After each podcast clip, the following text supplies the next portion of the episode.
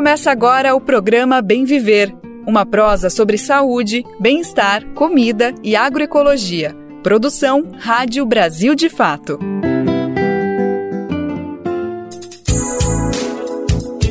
Terminando a semana. Hoje é sexta-feira, dia 27 de janeiro de 2023. Aliás, só a semana não, né? O mês também, primeiro mês de 2023 já tá chegando ao fim, daqui a pouco fevereiro tá aí. E por aqui a gente está começando a partir de agora mais uma edição do programa Bem Viver, a nossa prosa de todo dia que é produzida pelo Brasil de Fato. Eu sou a Nara Lacerda, vem comigo, com toda a equipe do BDF, tem muita prosa importante no programa de hoje. Esse dia 27 de janeiro ficou marcado pelo incêndio da Boate Kiss e esse é um dos nossos destaques.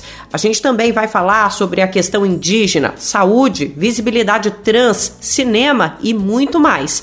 Vamos nessa então, o nosso programa está só começando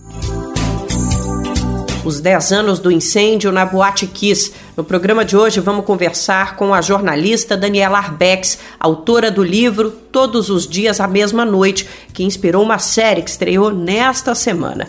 Desmonte da FUNAI, quadro reduzido de servidores, é um dos principais problemas enfrentados pela Fundação dos Povos Indígenas. Assessor do governo estima a necessidade de pelo menos 1.500 trabalhadores e trabalhadoras. Mostra de Cinema de Tiradentes. O festival termina neste sábado com programação presencial e online. A nossa prosa está no ar de segunda a sexta-feira, viu? Vem com a gente. A partir das 11 da manhã, nós estamos na Rádio Brasil Atual, 98,9 FM, na Grande São Paulo nossa parceiríssima. Um grande abraço para toda a equipe da RBA, inclusive. Nesse mesmo horário, a gente está no ar, na nossa rádio web, no radiobrasildefato.com.br. O Bem Viver está disponível nas principais plataformas de podcast e dá para ouvir na rede de emissoras parceiras. Tem mais de 100 rádios com o Brasil de Fato. Para fazer parte dessa rede de comunicação popular, vai lá no nosso site clica em como ser uma rádio parceira no radiobrasildefato.com.br. Você vai achar todas as informações. Aqui no Bem Viver, a gente está sempre esperando a sua opinião, o seu recado. Nosso WhatsApp é 11 95691 6046. O nosso e-mail é radio@brasildefato.com.br. Programa Bem Viver. Sua edição diária sobre saúde, bem-estar, comida e agroecologia. Hoje o Bem Viver começa falando do dia 27 de janeiro de 2013, data em que se completam 10 anos de um dos episódios mais trágicos da história brasileira. O incêndio da Boate Kiss em Santa Maria, interior do Rio Grande do Sul, que vitimou 242 pessoas e até hoje é uma ferida aberta, escancarada para familiares desses jovens e para toda a população da cidade, do estado e do país. Naquela noite, durante uma apresentação musical, um incêndio foi provocado por conta de um sinalizador, tipo um fogo de artifício, acendido pela banda.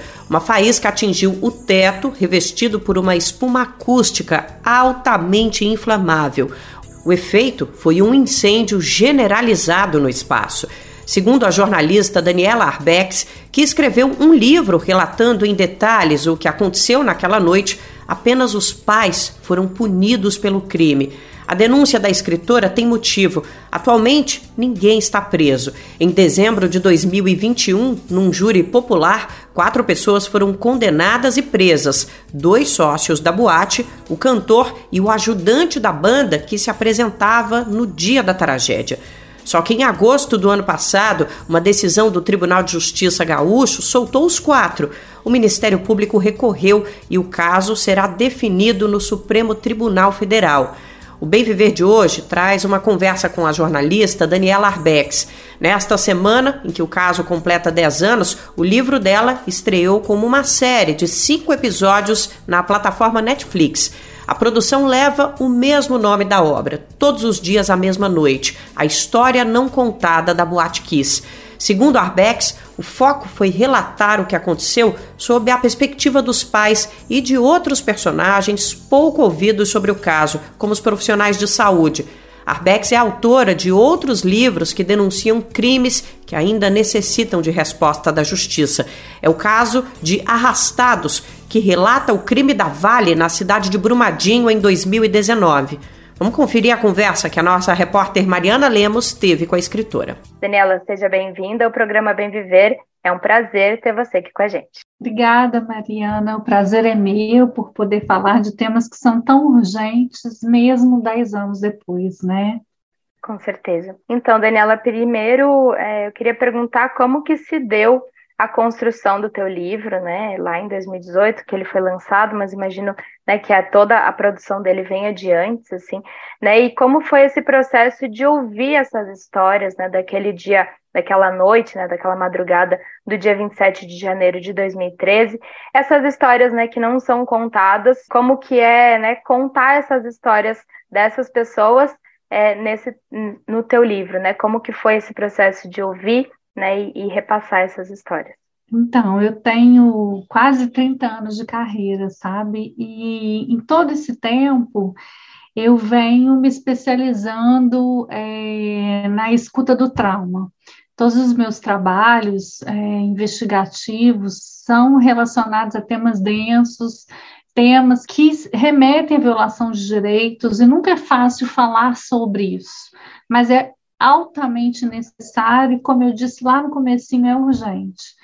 Então, quando eu iniciei o processo de pesquisa para o Todo Dia Mesma Noite, isso aconteceu em 2016, início de 2016, eu fui, na verdade, provocada por um colega de redação que tinha conhecido uma enfermeira de Santa Maria pelas redes sociais, e ele disse, ele estava muito impactado com o relato dela, e ele disse, Dani, você precisa contar essa história. E naquele momento eu reagi é, contrariamente à possibilidade de escrever sobre isso. Eu disse para ele que era uma história que todo mundo já tinha contado, porque de fato é uma das histórias mais cobertas da, pela imprensa no mundo, e também falei sobre a distância de Minas Gerais para o Rio Grande do Sul. E ele insistiu, ele falou: não, você não está entendendo, você tem que contar essa história. E, realmente a insistência dele mexeu comigo. Eu fiquei pensando por que, que ele estaria falando aquilo comigo. Eu já estava naquele momento na produção do meu terceiro livro, estava caminhando em outra direção. E eu resolvi pesquisar nas redes sociais é, o que as famílias estavam falando. E eu caí numa página em que um dos sócios da boate se lamentava pelo fato de não comemorar mais o aniversário dele. E uma mãe escreveu: Ah, você não comemora mais o seu aniversário? Não, e a minha filha, que foi comemorar o dela, o aniversário de 22, 22 anos, com quatro amigas, e nenhuma delas voltou para casa. Olha, eu fui atravessada por essa fala. Isso me tocou de uma forma tão intensa que eu entrei em contato com essa mãe e fui para Santa Maria. E quando eu cheguei lá, eu comecei a perceber que as pessoas não tinham contado to todas é, as suas experiências sobre o que foi aquela noite. Por exemplo, os profissionais da área da saúde, que nunca tinham falado sobre o que aconteceu. Então, é, numa entrevista coletiva que eu fiz com alguns profissionais da saúde, eu levei um susto, porque eles começaram a falar e eles iam chorando e se consolando e, e falando, é, e, e, como é que foi para você? E aí eu percebi que eles não tinham falado nunca sobre isso. Então eu falei, meu Deus, eu acho que eu posso dar sim a minha contribuição. Mas ao mesmo tempo era muito estranho, entre aspas, porque eu, eu sou uma jornalista de Minas Gerais. Era como se eu fosse uma jornalista estrangeira para eles, né? Então, assim, vencida essa primeira barreira, eu acabei ficando dois anos no Rio Grande do Sul. Eu voltei a Santa Maria quando passou da vigésima vez, que já passou agora, eu parei de contar. Eu, eu, eu sempre estou voltando até hoje, eu nunca mais me afastei dessa história. Então eu comecei a, ouvir, né, a oferecer essa escuta qualificada, relatos muito potentes e muito importantes que me fizeram entender a necessidade da urgência de se construir a memória coletiva do Brasil. Porque esquecer é negar a história. E quando a gente esquece, a gente repete os erros do passado. Então tudo começou assim. Nossa, é muito importante isso. Eu acho que né, você coloca, Daniela, você fala em escuta do trauma, e eu acho que foi um trauma que abalou uma cidade inteira. Falo como alguém que é de lá também, né? Que é de Santa Maria, mas que um trauma que reverbera dez anos depois, assim, né? E, né, e que tá no, no imaginário coletivo, né? Como você falou. Né, das pessoas. E acho que dá lugar né, para essa escuta, que é importante para que as pessoas também saibam é, identificar o lugar que elas estão dentro da história, né? E também, sabe, Mariana, que eu penso muito sobre a necessidade da gente estabelecer empatia porque a gente escuta muitas vezes as pessoas falarem em superação. E eu venho defendendo ao longo desses 10 anos que pedir superação para alguém que perdeu um filho é uma completa falta de empatia com a dor do outro. Todo dia, mesma noite, tem 60 mil palavras e nenhuma que faça referência à superação. Então, eu acho que esse cuidado, estou arrepiada falando isso para você, mas assim, esse cuidado, um pouco de delicadeza, eu acho até, para falar de algo que é tão brutal, é altamente necessário para que a gente consiga fazer ponte para o coração do outro, porque esse é um dos papéis do jornalismo, e para que o outro também aprenda aprenda a se colocar nesse lugar, porque não, não, a gente não pode continuar olhando para o que aconteceu na Kiss como algo isolado, que aconteceu lá na cidade do Rio Grande do Sul. Não, podia ter acontecido em qualquer lugar. E se a gente continuar se omitindo e se a gente não construir memória desse fato, vai acontecer em outros lugares. Então é óbvio que nós não vamos trazer esses meninos e meninas de volta, mas nós vamos impedir ou nós vamos permitir, acho que é a melhor palavra, que outros filhos possam voltar para casa em segurança, o que foi roubado deles, o direito de voltar para casa. Com certeza. E uma associação de erros, né, de, de crimes também, né, que dia 27. É, eu acho que, que é, na verdade, uma tragédia coletiva como essa, ela não, ela só se constrói como uma sucessão de omissões né, de omissões, de equívocos, de decisões é, erradas, é, de responsabilidades. Então, ali é um conjunto de coisas que, que fez com que a gente tivesse esse desfecho tão trágico. Mas, ao mesmo tempo, eu penso que, como o massacre de 242 meninos e meninas continua sem resposta.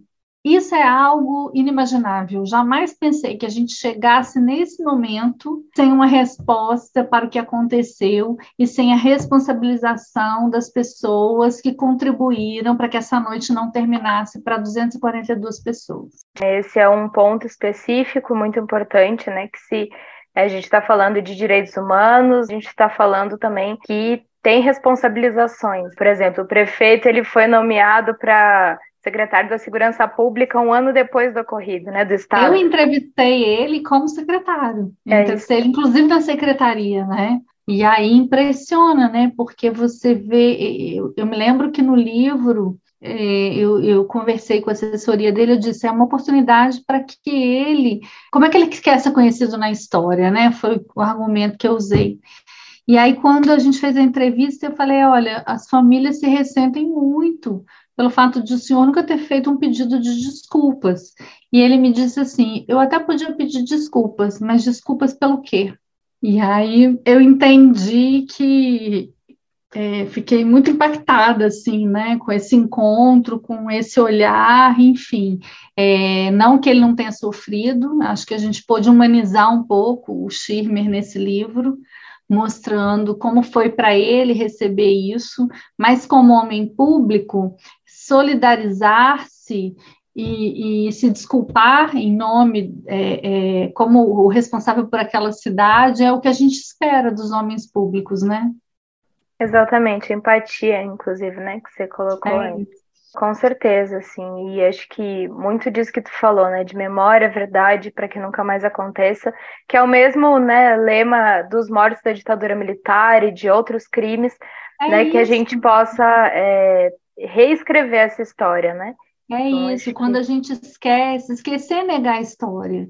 Então, assim, eu tenho escutado algumas críticas, poucas, perto de mim, obviamente, mas tenho certeza que deve ter muitas aí pelo país, assim, ah, o que, que adianta contar essa história? Isso não vai trazer esses meninos de volta. Como eu falei, esses meninos não vão voltar, mas nós vamos, vamos, vamos tentar com essa série fazer com que outros meninos cheguem em segurança em casa.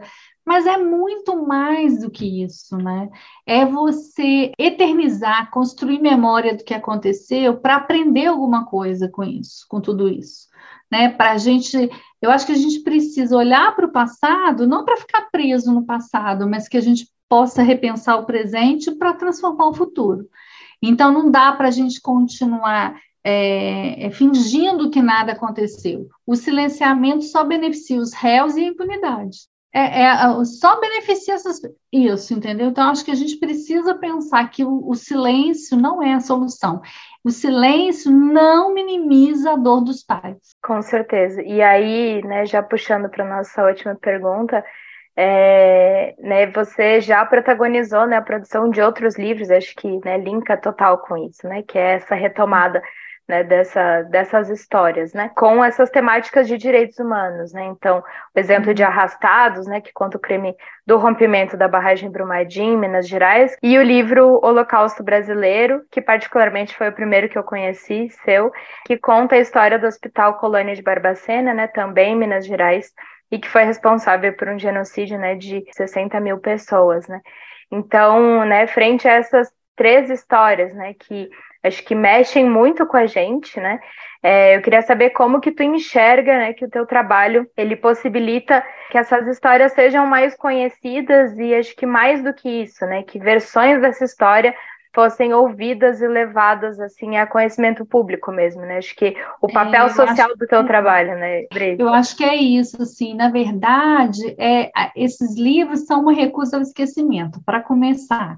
E eles também são um sopro de humanidade a partir do momento em que a gente é, não permite que essas histórias sejam narradas por um único olhar, por uma voz oficial que vai tende sempre a minimizar o que aconteceu. Então, quando no Holocausto brasileiro a gente dá voz aos sobreviventes que nunca tinham sido procurados e que nunca tinham falado sobre o que passaram depois de décadas de institucionalização, a gente tem um outro olhar para o que aconteceu lá dentro, porque essa história é, já tinha sido denunciada na década de 60 e 70, mas sempre pelo olhar do jornalista e não pela voz das vítimas. E aí, porque até porque naquela época eles não tinham voz, era uma massa silenciada. E aí, quando eles puderam falar, não tem como esquecer, sabe? Você para para ouvir, você fica marcado, atravessado por aquilo. E aí veio Cova 312, que é uma, uma, um livro que muda uma versão oficial, né, que, que devolve a dignidade que foi roubada, que foi confiscada de um militante político que ficou 35 anos desaparecido, o corpo dele, e ele sendo considerado pela história oficial como um suicida a gente resgata essa história, a gente mexe nos arquivos e prova que ele foi assassinado pelo exército. E aí você e, e, e promove um reencontro também com, com essas famílias, com a família desse militante que não pôde se despedir do seu amor. Então, só o jornalismo faz isso, né? É, um desconhecido me leva à presença dos amores dele, dos quais ele não pôde se despedir. E aí vem todo dia, mesma noite, com toda essa potência, a gente nacionalizando essa tragédia, porque não dá, não dá para olhar para isso e achar que é um caso isolado, não é e, e, veio arrastados, enfim, todas essas, essas vozes e essas escutas que precisam ser feitas. Então, eu vejo arrastados também, o impacto de arrastados muito importante, até para. É, para pessoas que foram invisibilizadas e grandes heróis. Então, no caso de Arrastados, o IML, que ficou completamente é, invisibilizado na cobertura e que fez um trabalho assim inacreditável, né, de identificação das de 272 vítimas, né, 272 não porque ainda faltam quatro para serem encontradas, mas é, e aí a gente poder mostrar, né, que tipo de, de trabalho foi feito, quem são esses servidores, né, que tão estigmatizados, a gente sempre pensa na Polícia Civil como uma polícia ineficaz, e a gente viu um trabalho assim fora da curva. Então eu acho que é isso, meu trabalho é isso, é construir essas memórias, é mudar os olhares, é tirar a gente do nosso lugar para que em algum momento da nossa história a gente se coloque no lugar daquele outro. E aí as coisas acontecem, a gente se transforma e quem sabe a gente com isso também transforma um país, né? Que é o grande sonho, né? Esse é o sonho, esse é, é o sonho. sonho. Né, de transformar um país. Então, Daniela, é, agradeço demais a tua contribuição aqui com a gente no Brasil de Fato, no nosso programa Bem Viver. A gente conversou com a jornalista Daniela Arbex, que trabalha com a temática dos direitos humanos no jornalismo brasileiro, por meio da escuta do trauma em produções de livro-reportagem. De São Paulo, da Rádio Brasil de Fato, Mariana Lemos. Obrigada mais uma vez à disponibilidade da escritora Daniela Arbex para falar com a gente. Valeu também a Mariana Lemos, que preparou esse material aqui para o Bem Viver. Ainda sobre o julgamento do caso, as famílias das vítimas lutam para que a justiça chegue em todas as pessoas envolvidas. No total, foram 16 pessoas indiciadas pelo Ministério Público. Além dos quatro citados anteriormente, estão os empresários e familiares da banda, integrantes do Corpo de Bombeiros e da gestão da prefeitura na época. Todas são pessoas ligadas à liberação de alvará para funcionamento da Boate Kiss. O então prefeito de Santa Maria, citado na entrevista, César Schirmer, chegou a ser indiciado no inquérito policial, mas não foi denunciado pelo Ministério Público. A nossa reportagem entrou em contato com a assessoria, mas não obteve resposta até então. O espaço segue aberto e se essa resposta chegar, a gente vai trazer aqui no programa e na matéria na versão online. Brasil de Fato 20 anos. Apoie e lute.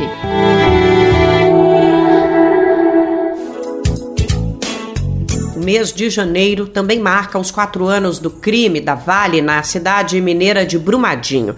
Nós lembramos a data aqui no Bem Viver na última quarta-feira, dia 25. Ainda hoje, os atingidos cobram reparação, mas também medidas para evitar que episódios como aquele voltem a acontecer. Uma das ações para isso é a criação de um Conselho Nacional de Política Mineral. O órgão deve ser criado no mês que vem, segundo o ministro de Minas e Energia, Alexandre Silveira.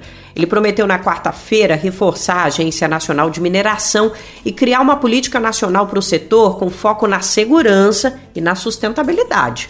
O ministro foi a Brumadinho e participou do ato em memória das 272 vítimas do rompimento da barragem da mina do Córrego do Feijão em 2019. Havia a previsão de inauguração de um memorial para homenagear as vítimas do crime socioambiental, mas o evento foi adiado sem previsão de uma nova data. Existe uma falta de acordo entre a Associação de Familiares de Vítimas e a mineradora Vale sobre quem deve fazer a gestão do espaço. Brasil todo está chocado com a situação dos Yanomami em Roraima. E não é para menos. A gente está falando de uma crise humanitária que poderia ter sido evitada. Talvez esse seja o ponto que mais causa revolta. Por que o governo Bolsonaro não adotou medidas para garantir assistência a essas pessoas? Mesmo diante dos relatos e das imagens, o ex-presidente ainda insiste em dizer que se trata, abre aspas, de uma farsa da esquerda, fecha aspas. Essa é só uma amostra do descaso da gestão anterior com os povos originários do Brasil. Ao longo de quatro anos, Bolsonaro sempre deixou muito evidente que não faria o mínimo para atender às demandas dos indígenas, tanto que não demarcou um centímetro de terra, conforme prometido antes de se eleger presidente. A falta de demarcação do território, inclusive, dificultou o acesso das comunidades à vacina contra a Covid-19. Bolsonaro sempre tratou indígenas como inimigos, uma população que atrapalha os interesses do agronegócio, por exemplo. Nunca olhou para essa população como povos que já estavam aqui muito antes da invasão portuguesa e que, portanto, têm direito indiscutível à terra. Discurso de ódio, atos de governo e principalmente a omissão da gestão Bolsonaro são parte do caminho que levou a essa emergência de saúde que a gente está vendo hoje na terra Yanomami. A nossa redação fez um levantamento dos ataques do ex-presidente aos povos indígenas.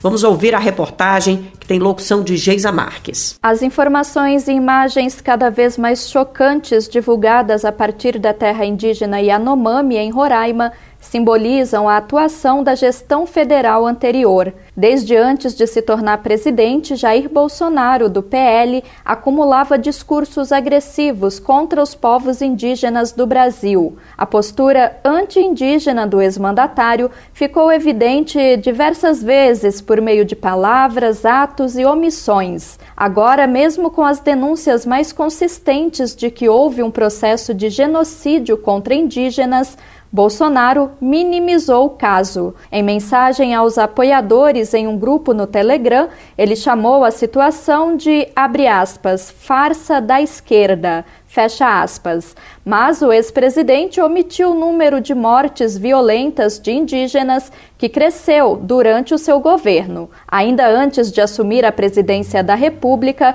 Bolsonaro fez discursos contra os territórios de povos tradicionais. Vai ter um centímetro demarcado para reserva indígena para quilombola.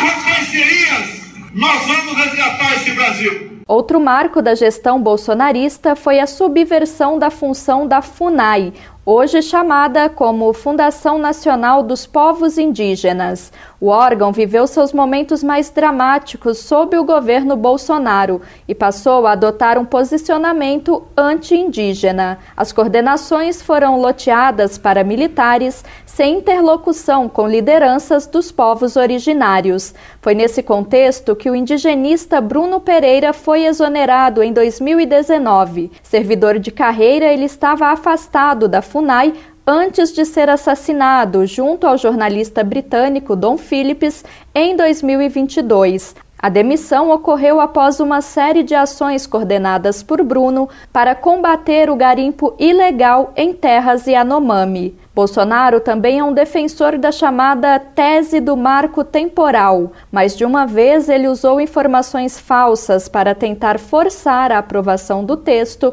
que restringe a demarcação de terras indígenas. De imediato, caso seja aprovado, nós teremos, além da região sudeste, uma área equivalente à região sul, demarcada como terra indígena. E pela localização geográfica dessas áreas, teremos mais uma área tamanho estado de São Paulo inviabilizada para o agronegócio. Acabou. Outra pauta que enfrentou a resistência do ex-presidente foi a proposta de criação do Dia dos Povos Indígenas. Em 2022, ele se esforçou para evitar que o chamado Dia do Índio se tornasse formalmente o Dia dos Povos Indígenas. O veto foi derrubado e em 19 de abril deste ano, a data será celebrada pela primeira vez com o nome Dia dos Povos Indígenas. A negligência do governo também pôde ser vista durante a crise sanitária de Covid-19. Diante do período mais crítico da pandemia, a Justiça precisou intervir para que indígenas considerados não aldeados fossem incorporados ao público prioritário para tomar a vacina. O acesso aos imunizantes foi dificultado pelo governo às comunidades de terras não demarcadas. A gestão Bolsonaro ainda enviou remessas de cloroquina para os povos originários, medicamento ineficaz para o tratamento da Covid-19. O desprezo do ex-presidente de extrema-direita aos povos tradicionais do Brasil se estende também a outras comunidades. Em abril de 2017, Bolsonaro proferiu ataques racistas a quilombolas. O discurso de ódio foi em um clube ligado à comunidade judaica no Rio de Janeiro. Eu fui num quilombola em Eldorado Paulista. Olha, o, o afrodescendente mais leve lá pesava sete arrobas não fazem nada. Eu acho que nem para procriadores serve mais. Nessa mesma ocasião, Bolsonaro prometeu que não demarcaria um centímetro de terra indígena e quilombola. De São Paulo, da Rádio Brasil de Fato, com informações da redação, locução Geisa Marques. Nos últimos quatro anos, era difícil imaginar uma pessoa indígena na esplanada dos ministérios ou nos corredores do Palácio do Planalto. Mas esse cenário mudou. O novo governo Lula já indicou que vai tratar a questão indígena como prioridade. Para isso, foi criado o Ministério dos Povos Indígenas, uma promessa de campanha do presidente. Uma das lideranças que vão compor a pasta é o cacique Marco Chucuru. Na função de assessor especial, ele conversou com o repórter Igor Carvalho sobre os desafios do ministério chefiado por Sônia Guajajara. Na entrevista, ele destaca a reestruturação da FUNAI, a fundação que agora tem a ex-deputada indígena Joênia Wapichana na presidência e que necessita de recomposição no quadro de servidores e também no orçamento. Vamos ouvir a partir de agora a reportagem com locução de Daniel Lamir. O presidente Luiz Inácio Lula da Silva, do PT, criou o Ministério dos Povos Indígenas, chefiado por Sônia Guajajara. Além disso, o comando da FUNAI, Fundação Nacional dos Povos Indígenas, ficou com Joênia Wapichana, confirmando o apoio do governo federal à causa indígena. Agora o movimento se organiza para ocupar a administração pública enquanto se prepara para brigar por estrutura e orçamento. O cacique Marcos Chucuru, uma das principais lideranças indígenas do país, será assessor do Ministério dos Povos Indígenas.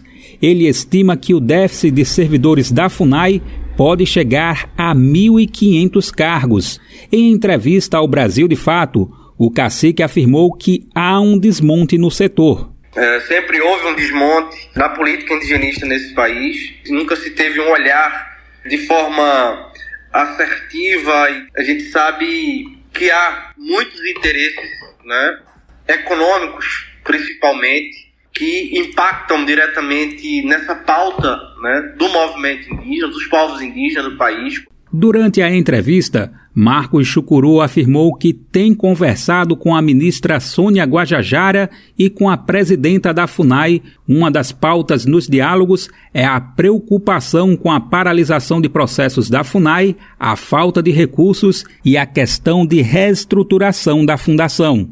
Então é preciso que a FUNAI ela tenha um olhar bastante é, cuidadoso por parte do, do, governo, né? Possamos trabalhar orçamento, que possamos trabalhar é, a força de trabalho, dar as condições para essa força de trabalho, para que essa missão ela possa seguir firmemente na, na sua missão institucional, que é demarcar, homologar, desintrusar né, e proteger os territórios indígenas. Na última segunda-feira, dia 23, o governo federal anunciou a dispensa de 43 chefes regionais e nacionais da FUNAI. Marcos Chucuru afirmou que o órgão priorizará a nomeação de indígenas para os cargos, com critérios estabelecidos pelo próprio movimento.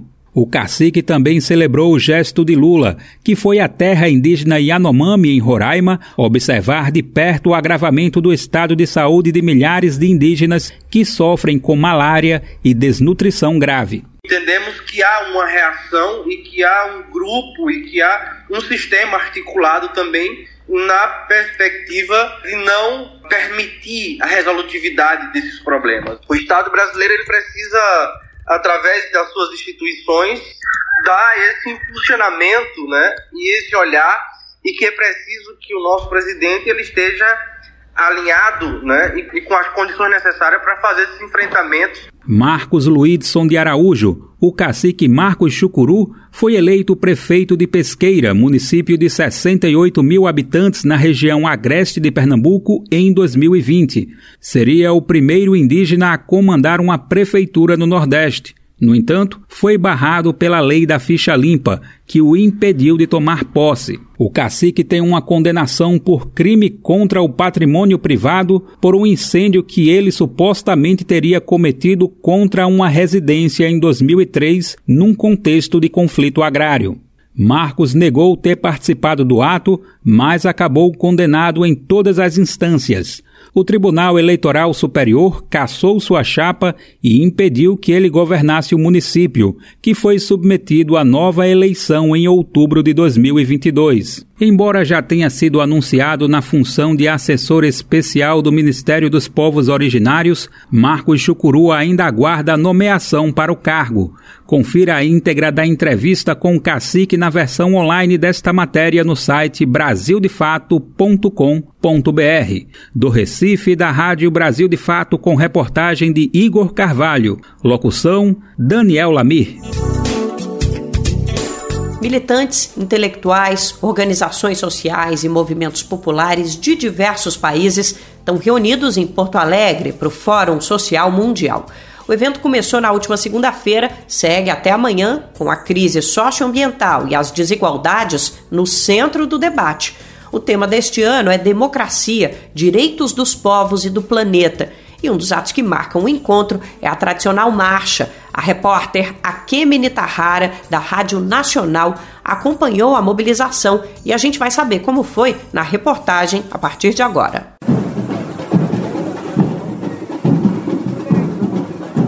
No Abre Alas, uma pequena bateria de escola de samba.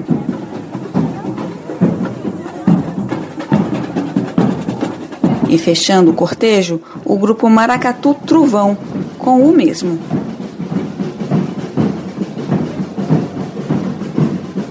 No meio dos dois batuques, ativistas, sindicalistas, estudantes, trabalhadores, de todas as cores e idades, com muitas faixas e bandeiras. Assim foi a Marcha Democracia, Direitos dos Povos e do Planeta, tradicional evento do Fórum Social Mundial que acontece até sábado em Porto Alegre. Mas por que marchar? As respostas são tão diversas quanto as pessoas que participam do fórum como Kátia Marco, diretora do Sindicato dos Jornalistas do Rio Grande do Sul. Porque, como diz o Einstein, né, tem que estar sempre em movimento. É preciso estar em movimento e nós temos muito a reconstruir no Brasil. E para reconstruir, nós precisamos estar unidos em marcha. A líder indígena Kanté Kaigang. Por que marchar? Para nós se mostrar para povo brasileiro, estamos aqui juntos. Vamos trazer nosso fórum com o apoio do nosso presidente, tanto como a nossa né, ministra que é indígena no lado do nosso Lula.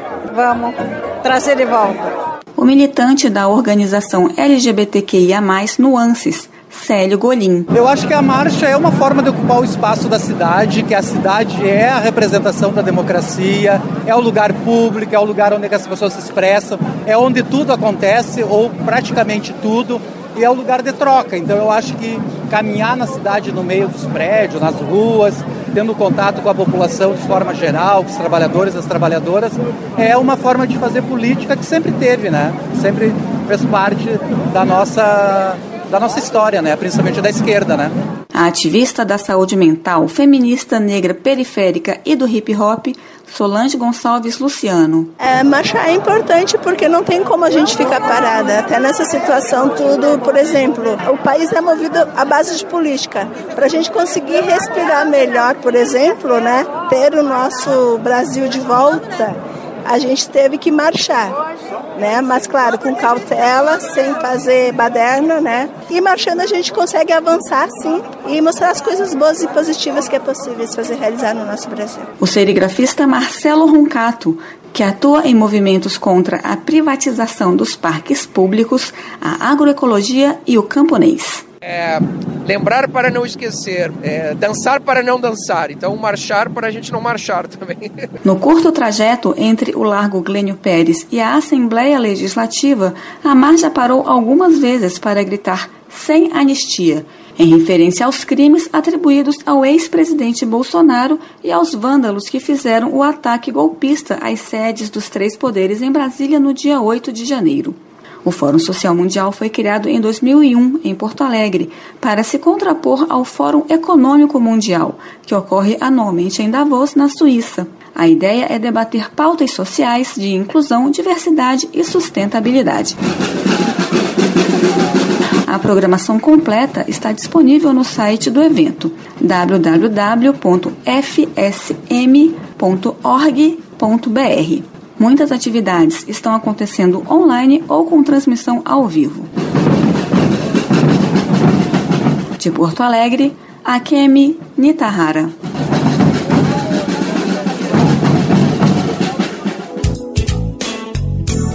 Nesta semana, o presidente Lula fez a primeira viagem internacional desde que tomou posse, no dia 1 de janeiro. Um dos compromissos na Argentina foi a participação na CELAC, cúpula da comunidade dos estados latino-americanos e caribenhos. O encontro marcou a retomada do protagonismo do Brasil no cenário internacional. A reunião teve como documento final a Declaração de Buenos Aires, e a gente vai saber agora quais são os principais pontos dessa carta e os compromissos assumidos pelas nações a partir do que foi discutido. Quem volta ao Bem Viver de hoje para contar para a gente é o Daniel Lamir. Neste mês de janeiro, representantes de 33 países da América Latina e Caribe participaram da sétima cúpula da CELAC, em Buenos Aires, na Argentina. O encontro da chamada Comunidade dos Estados Latino-Americanos e Caribenhos confirmou a aliança que busca a integração entre as nações do território. A cúpula também firmou as propostas de coordenação política, econômica e social de seus países membros. Os apontamentos podem ser conferidos na chamada Declaração de Buenos Aires, documento disponibilizado após a sétima cúpula da CELAC. Um dos temas em questão é o das mudanças climáticas e os acordos de transferência de recursos financeiros dos países mais ricos para os que estão em desenvolvimento. A declaração lembra e cobra o que foi combinado no Acordo de Paris, com as nações mais ricas apoiando anualmente as outras com 100 bilhões de dólares. Os repasses deveriam ter começado em 2020, mas estão emperrados em um ponto de tensão na diplomacia mundial. O documento final da CELAC também destaca outra iniciativa da diplomacia do clima, o Quadro Global da Biodiversidade Cumin Montreal. Nesse caso, a CELAC fala em aumentar os fluxos financeiros internacionais totais dos países desenvolvidos para os países em desenvolvimento. A Declaração de Buenos Aires também destaca a proposta do Brasil de sediar a próxima COP em Belém, no Pará, em 2025. Outro tema no documento são as críticas do bloqueio dos Estados Unidos contra Cuba, assim como a decisão da Casa Branca de manter Havana na lista de países que patrocinam o terrorismo. O Haiti também é citado no documento. O país caribenho enfrenta instabilidade política após o assassinato do então presidente Jovenel Moïse em 2021. O documento da CELAC destaca os esforços que estão sendo feitos com o objetivo de traçar um roteiro que permita ao Haiti sair da complexa crise que o aflige. Sobre a Venezuela, a CELAC elogia as negociações entre o governo de Nicolás Maduro e a oposição reunida no grupo chamado Plataforma Unitária. Já sobre as Ilhas Malvinas, a declaração de Buenos Aires defende a soberania da Argentina sobre os territórios atualmente sobre a jurisdição do Reino Unido. O Peru, que já registrou 47 mortes em protestos pela antecipação das eleições, ficou de fora da declaração final devido às diferentes visões dos países da CELAC sobre o caso. O documento ainda acordou uma cláusula em sua declaração final em que destaca a importância da CELAC, abre aspas, na esfera global, promovendo a expansão e o fortalecimento de vínculos do bloco com organismos internacionais, regionais e subrregionais. Fecha aspas. De acordo com o Ministério das Relações Exteriores do Brasil, está prevista uma cúpula entre a CELAC e a União Europeia ainda em 2023 e também uma reunião sobre a cúpula do Fórum CELAC-China em 2024. Neste ano, o encontro da CELAC foi marcado pelo retorno do Brasil. O país tinha deixado o grupo após decisão do então presidente Jair Bolsonaro do PL. O documento cita o gesto como uma demonstração do compromisso do Brasil com a unidade e o trabalho conjunto na região. Da Rádio Brasil de Fato, com reportagem de Thales Schmidt, de São Paulo. Locução: Daniel Lamir. O Brasil é o país que mais mata pessoas trans no mundo. E não é de agora, já faz mais de uma década que a gente está nessa vergonhosa posição. O levantamento é realizado pela organização Transgender Europe. Os dados mais recentes foram divulgados em novembro do ano passado. Apesar de ocupar essa incômoda posição, pouco se avançou no combate à violência contra essa parcela da população em território nacional. As pautas voltadas para pessoas trans foram invisibilizadas na gestão de Jair Bolsonaro. O ex-presidente conservador de extrema direita sempre defendeu um modelo de família constituído, nas palavras dele, por homem, mulher e prole. Falas com teor homofóbico e transfóbico também fazem parte do discurso bolsonarista. Neste ano, a campanha Construir para Reconstruir retoma a discussão sobre as demandas da comunidade trans. A ação é coordenada pela Secretaria Nacional de Promoção e Defesa dos Direitos das Pessoas LGBTQIA, que é chefiada por uma travesti, a ativista e jornalista Simila Hatt. A campanha marca o mês de visibilidade trans. Data celebrada neste domingo, dia 29 de janeiro. Vamos saber mais com o repórter Madison Euler, da Rádio Nacional. O Ministério dos Direitos Humanos e da Cidadania está promovendo uma campanha em alusão ao mês da visibilidade trans, celebrado anualmente em 29 de janeiro. A campanha Construir para Reconstruir visa dar novamente destaque aos avanços legais em âmbito nacional, além de exemplos internacionais de referência para a comunidade trans no Brasil. Em nota divulgada no lançamento da campanha, o Ministério informa que durante a gestão passada, as pautas voltadas para essa parcela da população foram inviabilizadas. Um outro foco da campanha, que acontece através de publicações digitais da pasta e de matérias especiais, é dar voz e rosto para pessoas trans que já ocupam espaços na saúde, educação, na justiça e nos mais diversos setores de tomada de decisão. Dados mostram que, percentualmente, as pessoas transgêneros, mesmo capacitadas, não ocupam as vagas oferecidas no mercado de trabalho.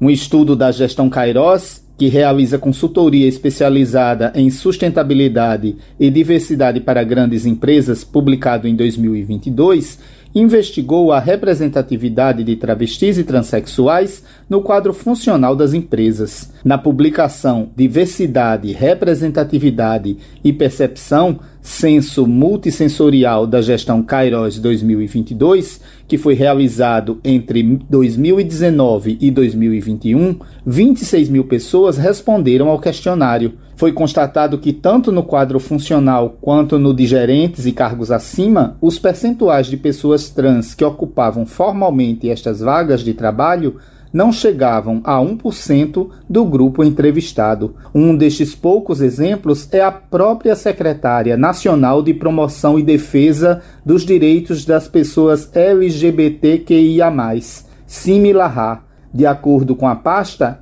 é a primeira vez que uma travesti assume o cargo no segundo escalão do governo federal. Ela coordena a campanha do mês de visibilidade trans no ministério e revela que o preconceito ainda é o principal entrave para a garantia dos direitos e proteção para transgêneros. Então a gente está falando também de uma dificuldade de acesso à educação, ao trabalho e à permanência nesse local de trabalho. Porque as pessoas julgam a gente por ser quem somos. Elas diminuem a nossa capacidade por ser quem somos e já nos julgam. E o preconceito principal, ele é, cria um desafio, que é o desafio de existir em uma sociedade. É porque você nasce ouvindo não. Não, você não pode ser assim. Não, você não é o que você diz ser ou quem você diz ser, né? E, e não, você não vai conseguir ser ninguém se você for assim, então isso vai destruindo a pessoa. Então é um processo em cascata que vai excluindo essas pessoas dos diversos locais, né, de direito para qualquer ser humano. O antropólogo Dan Caio Souza Lemos, de 43 anos, relata que um dos ambientes que, em teoria, deveria ser o mais acolhedor por estar centrado num cenário de leitura, discussão e produção de conhecimento, foi um dos mais excludentes na sua trajetória de transição iniciada sete anos atrás.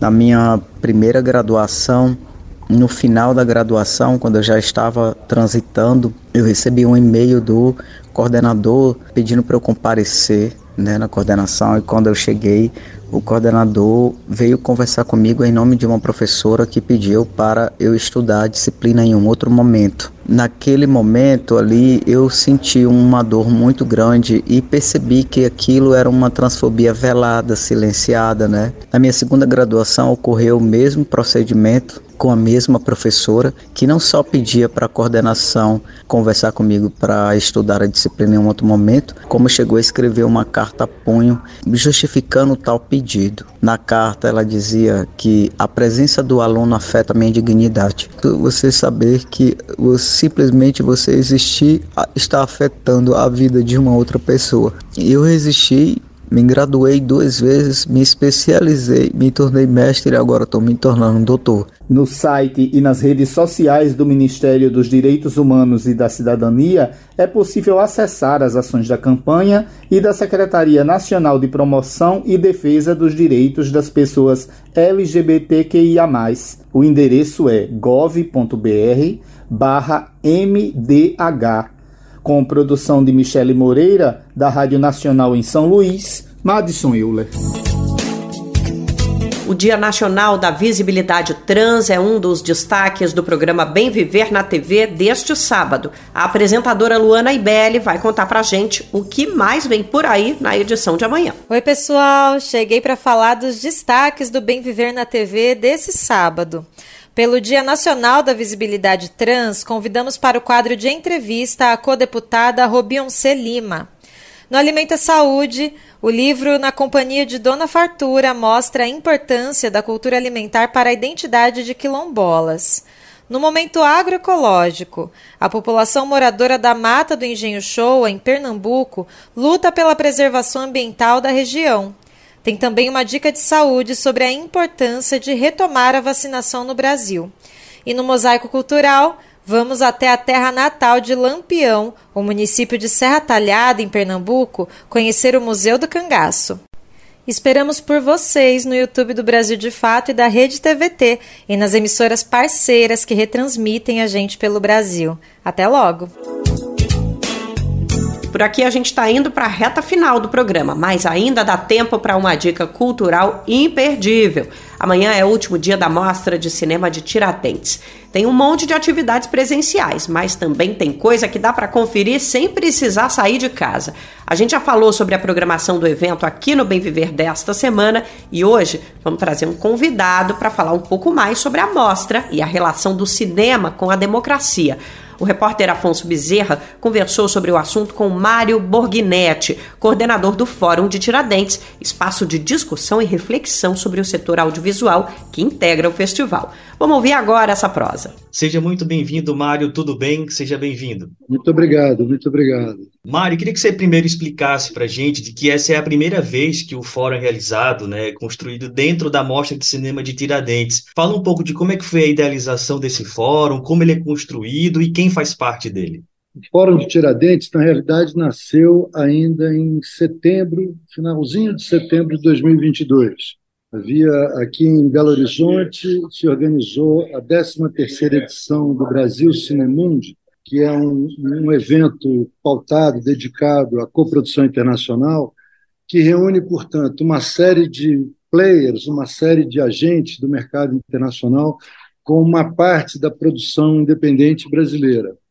Naquele momento, muitas discussões, não é? uma discussão muito rica, um processo de discussão muito rica, embora focando o expediente das coproduções internacionais, trouxe à luz um quadro de realidade crítico, ou quadro crítico de realidade do audiovisual brasileiro, ainda sobre, portanto, a irradiação do governo Bolsonaro, momento em que o ambiente da cultura como um todo e o audiovisual, em particular, sofreu impactos imensos, né, que, somada à pandemia do Covid-19, trazia um quadro absolutamente crítico e que mobilizava as pessoas a refletir sobre o seu futuro imediato. Portanto, o fórum, a ideia de se organizar um espaço de discussão que refletisse a complexidade do nosso momento, apontando não é, medidas que assegurassem naquele momento a nossa existência, mas uma possibilidade de futuro, ele também foi se formatando e se desenvolvendo, acompanhando, tá certo, a conjuntura política do país. Já naquela altura, a nossa preocupação era compor um espaço de reflexão em Tiradentes é, por dois grandes motivos. Primeiro, porque o Festival de Tiradentes tem um, um perfil que foi consolidado né, nos últimos 26 anos Hoje a gente está realizando a 26 Mostra de Tiradentes, portanto, um evento absolutamente consolidado que se caracteriza exatamente é, nessas duas vertentes. Primeiro, é um espaço de convergência da produção independente realizada no Brasil inteiro. Né? A gente tem aqui 134 filmes, 134 filmes sendo exibidos de 19 estados do país portanto, uma diversidade muito grande, e, ao mesmo tempo, Fora de Tiradentes sempre é, foi um momento onde a reflexão sobre a questão cinematográfica, a reflexão sobre a questão audiovisual, seja no âmbito da linguagem, do formato, do, do pensar-se a si mesmo, também sempre foi um espaço de discussão sobre a política audiovisual, como é que a gente, portanto, organiza é, é, o ecossistema da atividade diante da conjuntura política de cada momento em que ele foi realizado. Então, primeiro, é vocação do Fórum de Tiradentes abrir esses espaços de discussão. Queria que você fizesse um comentário, uma análise um pouco mais macro e política a respeito da relação do cinema né, com a democracia e com o próprio Estado brasileiro. Né? A gente assistiu no dia 8 de janeiro um episódio de invasão da sede dos três poderes, uma tentativa de golpe, e desde 2016 o audiovisual brasileiro vem passando por diversos ataques institucionais, né? redução de orçamento, entre outras situações. Que comentário você faria sobre a importância do cinema dentro da própria democracia e como a democracia também incentiva a própria produção do cinema, né? Como é, democracia e cinema se relacionam? Não existe possibilidade da gente desvincular a produção audiovisual e, a, via de regra, é, da produção cultural como um todo, da questão do fortalecimento da democracia. Eu acho que a sociedade brasileira se expressa hoje é, num nível de complexidade que é necessário que a gente reconstrua essa identidade enquanto nação, uma identidade que é plural, que é diversa, que na sua essência traz a questão da democracia. E todo este ataque que a democracia no Brasil sofreu nesses últimos anos, ele, por isso é que ele foi tão violento no campo da cultura e do audiovisual, porque a gente sabe que o espaço da cultura é o espaço das relações humanas. É aí que a disputa foi travada. É aqui que a gente tem que reerguer a nossa democracia fortalecida. Né? A gente, no fórum, usa a expressão democracia de alta intensidade. Então, eu, o que eu vejo hoje é que nós, e o fórum foi uma, uma expressão muito bonita de se ver, é que essa unidade em torno desse projeto de reconstrução democrática está trazendo a argamassa que faz com que o setor se encontre absolutamente unido e num posicionamento absolutamente alinhado com os pressupostos do governo do presidente Lula. Né? Nós, é o momento, é uma convocatória dessas forças que iluminam o encantamento da alma brasileira, dessa personalidade que nos diferencia, nos destaca no cenário mundial. É essa identidade é, é, que se expressa através da nossa cultura, que se expressa através do nosso cinema, com toda a sua complexidade, com todas as suas contradições, mas que se inscrevem num ambiente. É este ambiente democrático, é esse ambiente de resgate do nosso sentimento de nação que está absolutamente presente hoje na manifestação de todos os setores do audiovisual. Então, é um movimento único que nós estamos é, percebendo e eu acho muito interessante que a cultura e o audiovisual estejam absolutamente sintonizadas nesse movimento. Democracia sempre. Tá bem, gente, nós conversamos com Mário Borgnetti, ele é coordenador executivo do Fórum de Tiradentes e comentou conosco aqui tópicos importantes da carta lançada pelo Fórum agora no mês de janeiro. Mário, muito obrigado pela participação e até a próxima oportunidade. Obrigado, até a próxima. Anota aí o site para conferir a programação completa da mostra e os filmes que estão disponíveis para assistir online. Mostra tiradentes.com.br. É isso, a gente encerra por aqui o Bem Viver de hoje, o último desta semana, mas a partir de segunda-feira a gente tá de volta para prosear mais com você o Seu Bem Viver a partir das 11 da manhã na Rádio Brasil Atual 98,9 FM na Grande São Paulo. Nesse mesmo horário, a gente está no radiobrasildefato.com.br. Na internet dá para ouvir também no Spotify, no Deezer, no iTunes e no Google Podcasts. E não dá para esquecer que está aqui com a gente a nossa rede de emissoras parceiras, estão levando a nossa programação para um monte de municípios no Brasil todo. A gente reforça o agradecimento às equipes das emissoras que estão com o Bem viver e fazem parte dessa rede de comunicação popular. Para você saber quem está nessa lista, vai lá no nosso site e confere a matéria que sai todos os dias sobre o bem viver.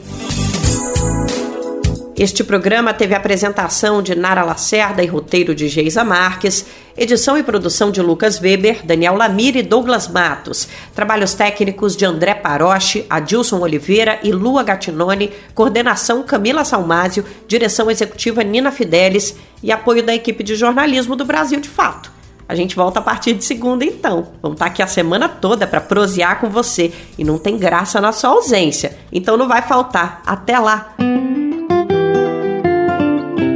Você ouviu o programa Bem Viver uma prosa sobre saúde, bem-estar, comida e agroecologia. Produção Rádio Brasil de Fato.